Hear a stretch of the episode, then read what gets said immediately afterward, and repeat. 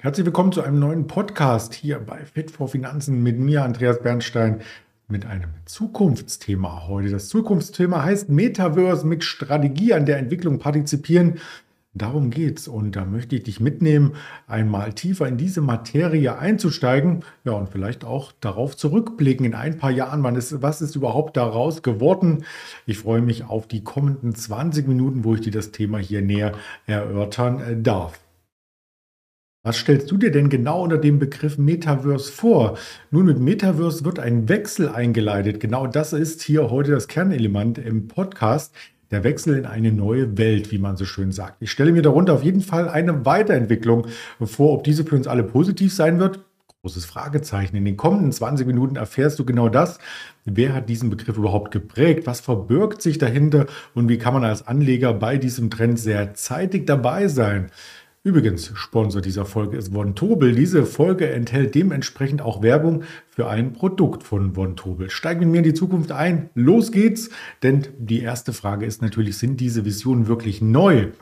Das Leben in so einer virtuellen Welt, das regte seit der Etablierung des World Wide Web vor allem die Buch- und Filmbranche an. 1992 nutzte schon der Buchautor Neil Stevenson den Begriff in seinem Science-Fiction-Roman Snow Crash.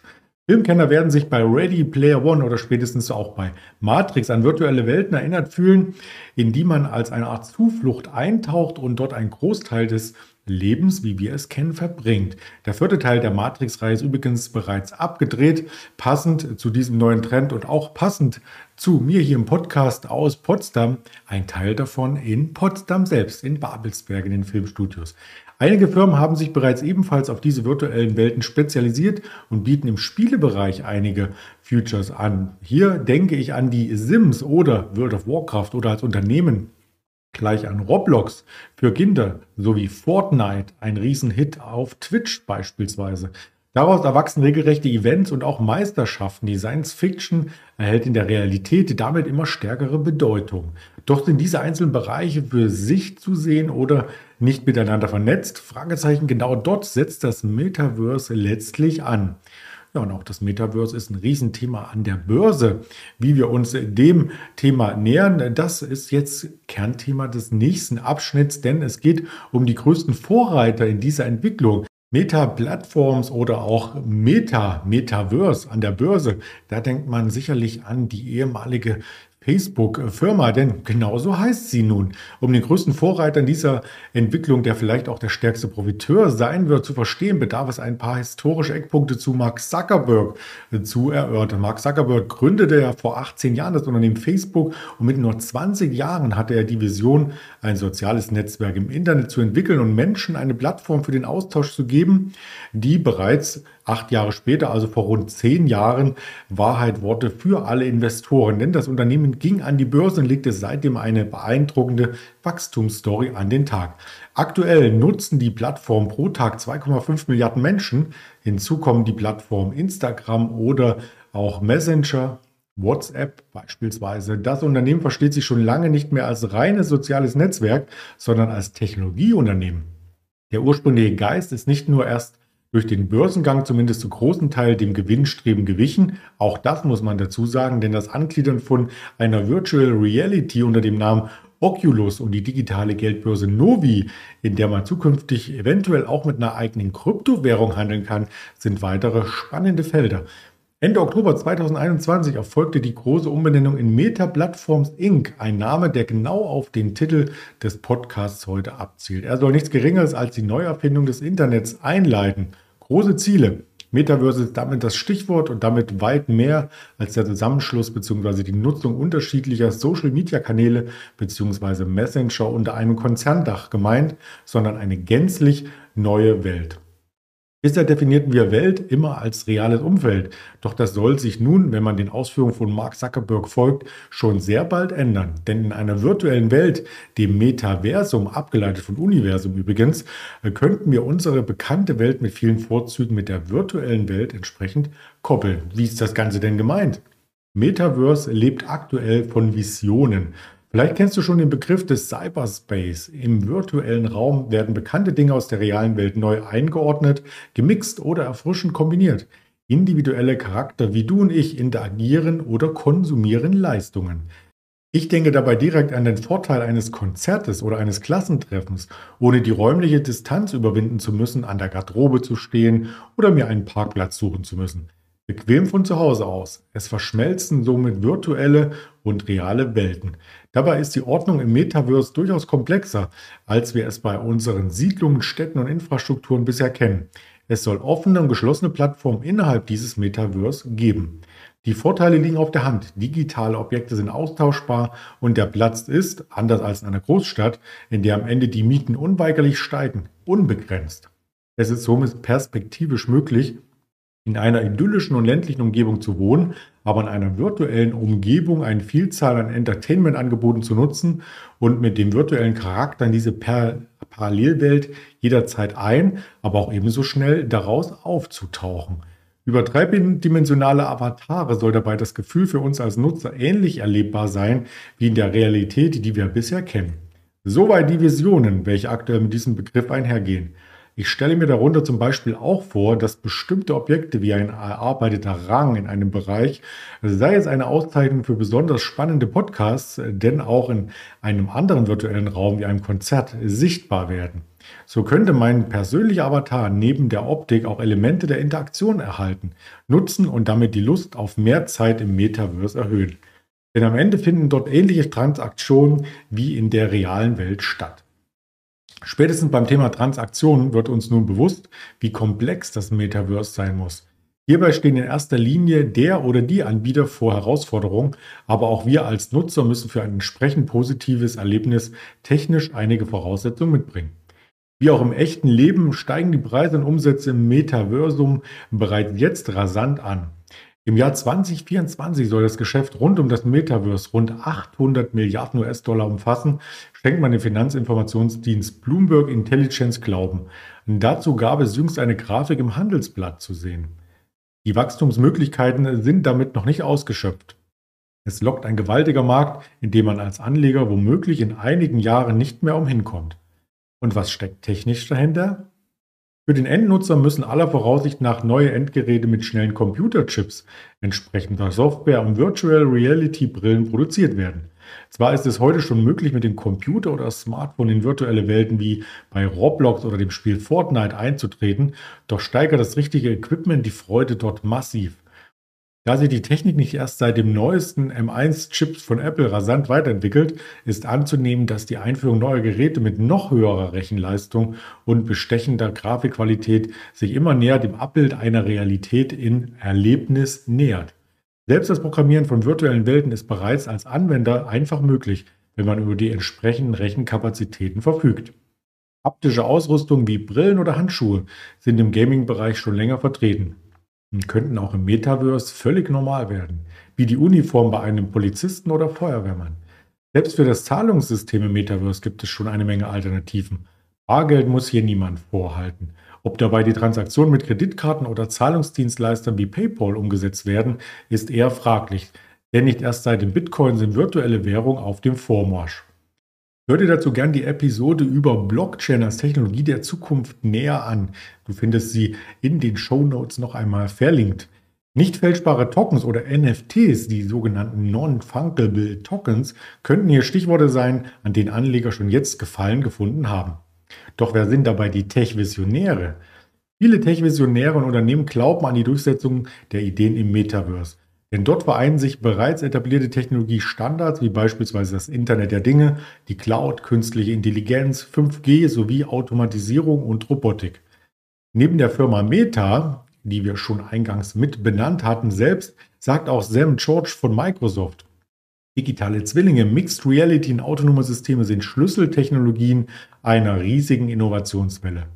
Bei Meta selbst arbeiten 20 Prozent der Belegschaft in der Abteilung Reality Labs. Dort werden alle Ideen rund um den Bereich Virtual Augmented Reality gebündelt. So kann man schon jetzt auf der von Facebook ins Leben gerufenen Plattform Horizon virtuelle Freunde treffen. Ebenso zeigt die Entwicklung der eigenen VR-Brille Quest auf, dass man sich hier unabhängig von technischen Dienstleistungen positionieren will. Aktuell ist man hier mit über 50% Marktanteil beim VR- oder AR-Brillen ganz vorn dabei. Aus der Sicht von Facebook und dessen Gründer Mark Zuckerberg ist die Entwicklung von einem Metaverse der größte technologische Fortschritt seit der Entwicklung des mobilen Internets. Dafür sollen allein in Europa bis zu 10.000 Arbeitsplätze geschaffen werden. Neben dem Kommunikationsgedanken konzentriert sich Microsoft beim Thema Metaverse auf die Arbeits- und Unternehmenswelt und sieht hier einen stark wachsenden Zukunftsmarkt. Mit der eigenen AR-Brille HoloLens und der Mixed Reality Plattform Mesh sollen Mitarbeiter zukünftig die Möglichkeit haben, mit eigens erzeugten Hologrammen oder Avataren untereinander trotz räumlicher Trennung agieren zu können. Holographische Architekturbüros und Forschungslabors wären weitere potenzielle Anwendungsbereiche, in denen sich Microsoft als fester Bestandteil seitens der Anbieter sieht. Von den genannten Unternehmen möchte ich nun auf die Charts und bisherigen Entwicklungen eingehen. Die Meta-Plattform ehemalige Facebook-Aktie hat es vor allem nach der US-Finanzkrise etwas schwerer gehabt, und dann natürlich auch einen Rücksetzer im Chartbild verzeichnet, als die Corona-Pandemie ausbrach. Von da konnte sich die Aktie sehr, sehr stark erholen und war zwischenzeitlich sogar mit einer mehr als Kursverdopplung hier im langfristigen Chartbild zu sehen. In den letzten Monaten, als die US-Technologiewerte auch im Zuge der Zinswende in den USA wieder mehr unter Druck gerieten, fiel die Aktie etwas zurück, ist aber dennoch insgesamt langfristig im positiven Bereich zu sehen. Man kann das auch so darstellen, letzten Endes vom Chartbild von Finanzen.net entliehen oder wenn man auf Guidance sich die Aktien anschaut und hat hier, ich habe schon mal ein paar andere vorbereitet, die Meta mit im Blick. Dann mache ich das Ganze hier einmal ganz interaktiv groß auf einen 5-Jahres-Chart oder ich nehme gleich einen 10-Jahres-Chart, dann sieht man sehr, sehr deutlich, ähm, dass die Aktie sich hier auch ausgesprochen positiv entwickelt hat. Denn äh, seit Januar 2013, ich sagte es vorhin bereits, wie lange die Firma an der Börse notiert, ging es mehrheitlich aufwärts. Und das ist gerade für Anleger im längerfristigen Zeitraum auch immer mal wieder eine Perspektive wo man mittels Trendlinien beispielsweise ähm, investieren kann und wo man dann auch vom Risikomanagement her immer wieder Punkte findet, wo auch ein Investment direkt in dieser Einzelaktie Sinn ergibt. Die Microsoft hatten wir auch mit angesprochen hier im Bild und deswegen würde ich diese Aktie als nächstes ebenfalls im langen äh, Zeitrahmen von fünf Jahren einmal darstellen. Man sieht eine noch deutlichere Performance. Das liegt daran, dass natürlich Microsoft hier auch einen Teil durch den Verkauf von Softwarelizenzen, durch Hardware an sich ähm, hier in den Fokus der Anleger rückte und damit auch breit aufgestellt ist. Also Diversifikation ist Trumpf und da geht es nicht nur in Anführungsstrichen um den Austausch, die Kommunikation auf diversen Plattformen, sondern da werden eben auch andere Produkte mitverkauft, insgesamt mit weniger Risiko, weniger Volatilität behaftet. Das Chartbild, wenn man es auf fünf Jahre im Chart von ähm, Finanzen.net darstellt, ist das eine Performance von über 300 Prozent und kann sich tatsächlich sehen lassen. Auch das möchten wir noch einmal in der Plattform von Guidance uns hier ganz langfristig anschauen, eben 10-Jahres-Chart. Und da ist äh, ja fast schon mit einem Lächeln ähm, herauszuarbeiten, dass die Aktie mal bei 20 Euro umgerechnet stand. Ja, und äh, zwischenzeitlich auch schon auf über 310 Euro notiert. Der aktuelle Stand in der Woche nach Ostern um die 250 ähm, Euro. Also der Aufwärtstrend ist weiter intakt, auch wenn die Aktie hier, wie auch alle anderen Technologiewerte in jüngster Zeit, ein bisschen nachgelassen hat. Kommen wir auf die Rolle der Dienstleister zu sprechen, denn technisch ist auf der Nutzerseite so eine Aktualisierung der Technik mittelfristig immer notwendig um das Nutzererlebnis positiv zu gestalten. So bieten zum Beispiel ältere Apple-Produkte teilweise keine Aktualisierung mehr an oder auch für die Betriebssysteme äh, Windows sind Updates nicht mehr abwärtskompatibel. So stellte Microsoft Windows XP den Support bereits im April 2014 ein, Windows 10 im Dezember 2021. Damit sind jedoch noch rund 10% aller Anwender aktiv. Um einen reibungslosen optischen Ablauf zu vollziehen, bedarf es zudem einem schnellen Grafikchip. Nvidia ist hierbei der Marktführer. Intel arbeitet aktuell an einem neuen Release, die im Jahr 2023 auf den Markt kommen sollen. Und die Auftragslage des deutschen Chip-Spezialisten Infineon ist bis zum Jahresende prall gefüllt.